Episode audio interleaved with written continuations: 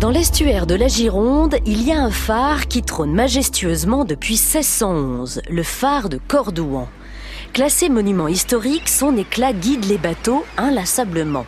Plus de 67 mètres de haut, 301 marches, il est le seul phare au monde en mer à être habité par des gardiens et ouvert au public.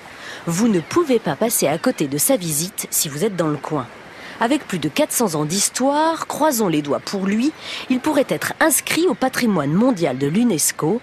Entre mer et estuaire, c'est donc plus qu'un simple phare, c'est un trésor du patrimoine. La présence humaine jour et nuit et 365 jours par an le rend presque vivant.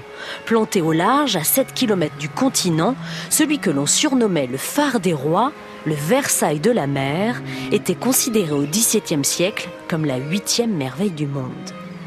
Avant de gravir ses six étages et d'emprunter son escalier de plus en plus étroit, vous allez vous offrir une petite aventure pour le rejoindre.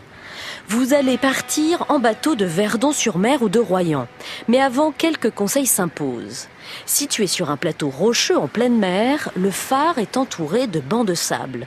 À marée basse, les conditions de débarquement peuvent varier. Il est possible que votre traversée se transforme en randonnée à pied dans l'eau. Bah oui, c'est ça l'aventure. Prévoyez donc des tenues adaptées, des chaussures qui vous éviteront de trébucher sur les rochers glissants. Les coefficients de marée et les conditions météo vont venir rajouter un peu de sel à votre périple. Vous ne serez pas déçu du voyage. L'environnement naturel du site est magnifique de surcroît à marée basse. Le phare de Cordouan était l'emblème de la monarchie française, une résidence royale qui n'a cependant jamais abrité de tête couronnée. Les véritables rois ici sont les gardiens. En arrivant, admirer le vestibule, l'escalier monumental en colimaçon donne le vertige, desservant l'appartement du roi, une chapelle exceptionnelle, exemple unique dans l'architecture des phares, et d'autres très belles salles à visiter. Regardez en détail les sols en marbre, les vitraux ou les boiseries.